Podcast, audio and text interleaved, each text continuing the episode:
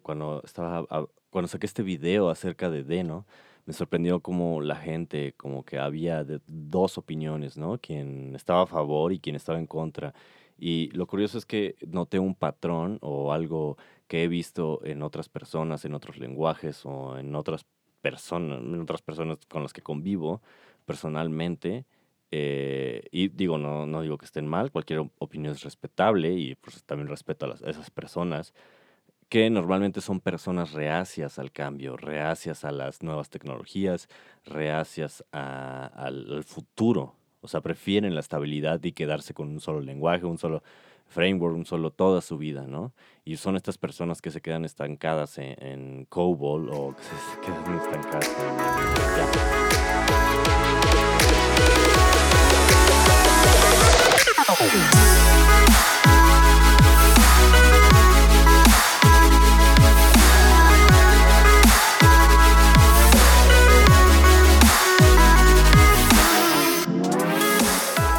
¿qué tal? ¿Cómo estás nuevamente? Bienvenido a este podcast eh, de desarrollo en el que te voy a seguir eh, hablando. En el episodio anterior estábamos hablando acerca de estas herramientas que van a tomar fuerza, que de hecho ya están, ya, ya son bastante populares en este 2020, en lo que ya va del 2020. Y pues bueno, eh, continuando con esta plática que, teníamos acerca de estas herramientas, ahora quiero hablarte un poco enfocado a esta herramienta llamada TypeScript. Si no la has escuchado, TypeScript es un superset o un, se podría decir que un lenguaje aparte eh, basado en JavaScript, por decirlo así. Pero en realidad eh, TypeScript es un superset de, de JavaScript. ¿Y qué significa esto? Eh, significa que es un lenguaje, digamos, que solamente agrega ciertos features o ciertas cualidades a otro lenguaje, en este caso a JavaScript. ¿Y cómo es esto? Pues simplemente TypeScript lo que hace, como su nombre lo dice, es agregar tipos. Agrega tipos a JavaScript. Y TypeScript agrega todas las features de ECMAScript y, y tipos. Eh, los tipos que te comentaba. Eh, como su nombre lo dice, type de tipos. Eh, TypeScript lo que hace es agregar, como sabes, si vienes de algún lenguaje o has usado algún lenguaje tipado como C, Go, C ⁇ o no sé, Swift, o incluso, no sé, hay varios lenguajes por ahí tipados. No te puedo decir que Python, porque, pues, como tú sabes, Python también es de tipado inferido. Bueno, no es de tipado inferido, ciertamente, es de tipado dinámico. Pero, eh, bueno, lo que hace TypeScript es, lo que es. TypeScript es un lenguaje y, pues, como todo lenguaje, también tiene un compilador. Este compilador hace que nos, digamos, nos revise todo el código para ver que todos los tipos coincidan. Así como si JavaScript fuera un lenguaje tipado pero no lo es en realidad, ya que TypeScript solamente es como, como que pasa por el compilador y termina siendo JavaScript plano. Aparte de que, por ejemplo, en TypeScript existe la, la palabra clave o el tipo any, A-N-I, que significa pues es cualquier cosa, ¿no? Y prácticamente podrías ponerle el tipo any a cualquier variable y pues seguiría siendo igual de flexible que pues, JavaScript sin tipado, ¿no? Pero pues no es la, no es la, no es el fin. El fin de TypeScript es agregarle estos tipos para supuestamente hacer eh, más seguro y más escalable el código. De cierta manera sí, porque te permite tener controlado de cierta manera eh, todos los tipos que pasan por eh, JavaScript. Pero pues como tú sabes, eh, JavaScript pues no es en realidad un lenguaje tipado y como te mencionaba, TypeScript lo que hace es hacer un chequeo con su compilador y termina siendo JavaScript plano, ¿no? Entonces al momento de ejecución pues no existen estos errores de pues de que no es el tipo que se esperaba, o etcétera. Y pues termina siendo igual de flexible al, final. También el compilador lo que te permite es pues checar si es que escribiste, por ejemplo, bien tus tipos y no sobreusaste o usaste mal este tipo que te comentaba de any, pues puedes tener perfectamente controladas todas las variables que pasan por tu sistema.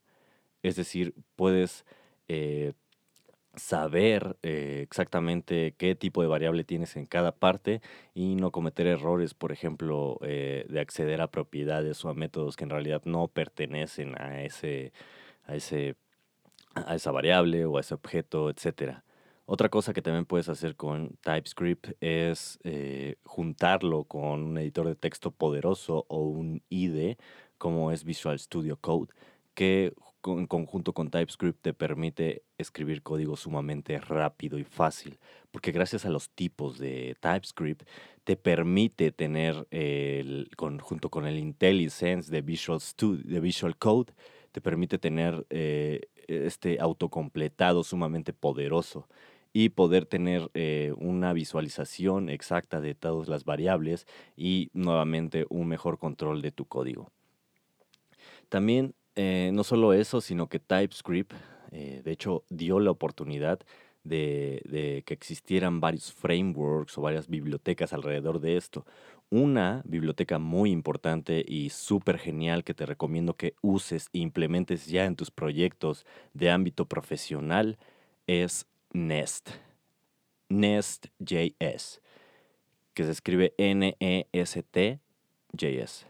Eh, este framework está basado y escrito en TypeScript y utiliza este poderoso feature de los tipos de TypeScript para, para hacer dependency injection o inversión de dependencias o inyección de dependencias o también lo que se llama que se podría considerar que este framework, esta biblioteca es un IOC, IOC, IOC o Inversion of Control Container. Si eh, no, estás familiarizado con este concepto, eh, probablemente lo estés si vienes de Java y Spring, que es el IOC más conocido. Eh, bueno, si no conocías este concepto, de lo que se trata es de poder tener interfaces definidas con las que tú en tu programa puedes decirle que a, partir de una interfaz se mm, cambie la implementación simplemente con inyectar un objeto que herede de esa interfaz y puedes inyectar diferentes tipos de objetos dependiendo de lo que tú requieras. Un ejemplo muy fácil es que eh, puedes tener eh, en tu IOC container, no sé, decirle que inyecte eh, tal controlador, ¿no?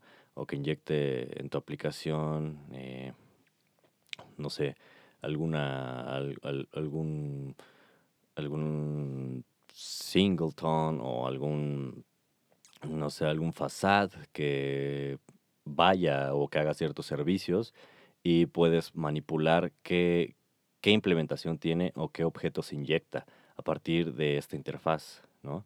De tu servicio, o puedes decir que sea que inyecte cierta cosa para cuando son test, que inyecte cierta cosa para cuando eh, son, no sé, está en producción o en modo dev, o que inyecte cierta cosa cuando el servicio está en un lado o en otro, cuando es para CLI o para cuando están en la nube o, puedes hacer un switch de la implementación eh, gradual o mm, puedes hacer mil, miles cosas con, con eso de la inyección de dependencias y aparte también se considera parte de esto llamado la arquitectura limpia.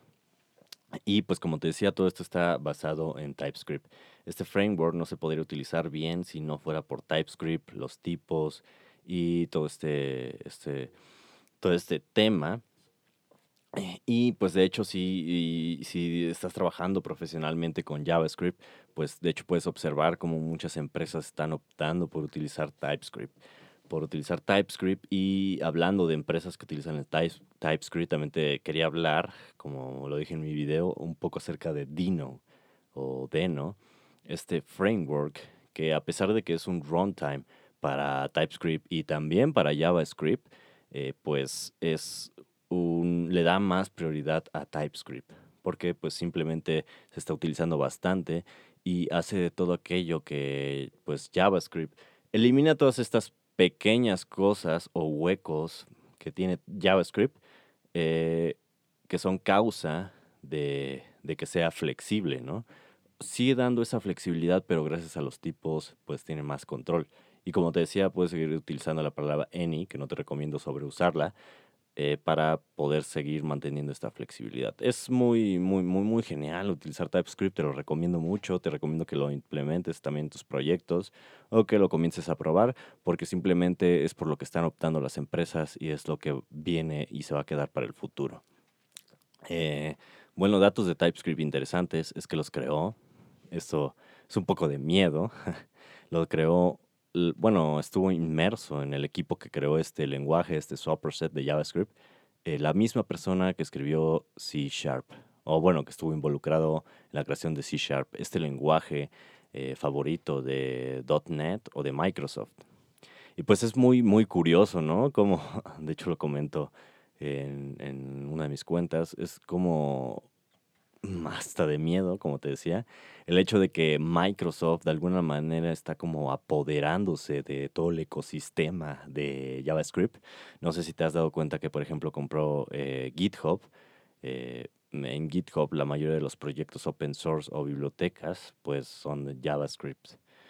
Eh, también se apoderó de NPM, creó el entorno de, desarrollo o el editor de código Visual Code, muy bueno, es muy bueno, pero pues eh, eh, lo que más es el editor que más se utiliza para hacer eh, web o programar con JavaScript y también pues NPM, o sea, ya controla este servicio para manejar los paquetes de JavaScript. Y también pues eh, pues su lenguaje, como te decía, TypeScript fue creado por esta persona que estuvo inmersa en, la creación de C Sharp y pues obviamente TypeScript pues, es parte, fue, es creado digamos en un equipo de Microsoft. O sea, Microsoft es dueño de TypeScript. Y es como curioso, ¿no? Cómo se va apoderando de estas cosas. GitHub, NPM, tiene Visual Code, tiene TypeScript.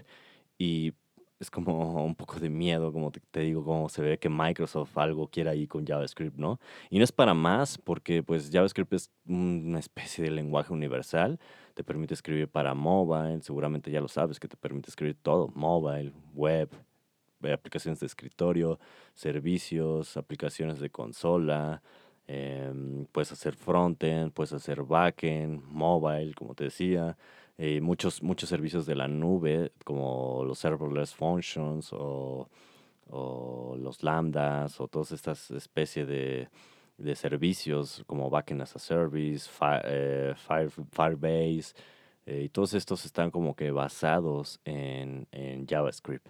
GraphQL, el lenguaje este que te comentaba en el anterior episodio, está muy, muy basado en, en JSON. Y pues JSON, pues tú sabes que es una notación JavaScript. De hecho, aunque no utilices JavaScript, las personas pues que utilizan servicios y desarrollan para web o en cualquier otro lenguaje terminan usando JSON, algo que viene de JavaScript, ¿no? Hasta su nombre lo dice, claro. Eh, JavaScript, eh, Object Notation. Y pues es impresionante todo esto, eh, pero bueno, quisiera dejarlo para otro episodio. Como te comentaba, estaba hablando un poco de Deno. cuando, estaba, cuando saqué este video acerca de Deno, me sorprendió como la gente, como que había dos opiniones, ¿no? Quien estaba a favor y quien estaba en contra. Y lo curioso es que noté un patrón o algo que he visto en otras personas, en otros lenguajes o en otras personas, en otras personas con las que convivo personalmente. Eh, y digo, no, no digo que estén mal, cualquier opinión es respetable y pues también respeto a, a esas personas que normalmente son personas reacias al cambio, reacias a las nuevas tecnologías, reacias al, futuro. O sea, prefieren la estabilidad y quedarse con un solo lenguaje, un solo framework, un solo toda su vida, ¿no? Y son estas personas que se quedan estancadas en, en COBOL o que se quedan estancadas en, no sé, Java. No digo que Java sea malo, no digo que COBOL sea malo, pero tú me entiendes a qué personas me refiero, ¿no? Sí, claro, eh, eh, esta persona un poco avanzada de edad que sabe, sabe COBOL y pues eh, no sabe más que programar para empresas pues relativamente viejas, ¿no? Como bancos, como programar para los, cajeros y todo eso, ¿no? Entonces, veía cómo estas opiniones estaban diciendo acerca de que pues todavía no está muy maduro, todavía le faltan años, todavía eh, que, son, que son mentiras, que es clickbait, que no sé qué. Pues bueno, eh, lo mismo decían de Node.js y pues ve dónde está ahora, ¿no? De no ser por Node.js, no habría, ah, ah, no hubiese habido esta evolución en el modo de hacer web development, ¿no? Tanto para el backend, tanto para el frontend, eh, la, el manejo de dependencias, todo, todas estas bibliotecas, el boom de las bibliotecas, ¿no? Todo, todo, esto que se dio a partir de Node.js no hubiera sido, pues, si no se hubiera escrito Node.js. Y como te comento, cuando salió, eh, las personas decían lo mismo, ¿no? Eh, y con su argumento de, pues, eh, ¿por qué Node.js eh, es un lenguaje para frontend, ¿no? No puede utilizarse en el backend, ¿no? Eso decían estas personas. También hablaban mucho acerca de, ah, pues es para flojos, ¿no? ¿Cómo vas a saber nada más un lenguaje para backend y frontend? Eso es para flojos, ¿no? Bueno, pues sí, las personas y las empresas prefieren que haya una especie de lenguaje universal, ¿no? Y no tiene nada de malo, es solamente una sintaxis, un lenguaje, no tiene nada que ver con, el proceso que lleva atrás, no tiene nada que ver con el runtime, eh, sino con la comunidad, como, comodidad de, de, las empresas, de, los, de las personas, todo esto, ¿no? Y muchas veces este comentario viene un poco acerca, un poco de, del ego, ¿no? De, pues yo sé un chingo de lenguajes, ¿no? Yo sé un chingo de cosas y tú no, porque tú nada más sabes un lenguaje, ¿no? Eh, no escuches estas palabras, pues vienen, vienen del ego. Muchas veces las personas se sienten lastimadas o tienen por ahí problemas, ¿no? Digo, no quiero andar en eso, no quiero hablarte de eso. En fin, lo que te quería mm, eh, como que dar a entender es que no, no, no seas parte de estas personas, porque Deno va a marcar un cambio. Y pues como te decía en el video, ya está dicho, ya está escrito que Deno es el siguiente nivel, la siguiente versión de Node.js, por la simple razón que la escribió Ryan Dahl, la misma persona que escribió Node.js.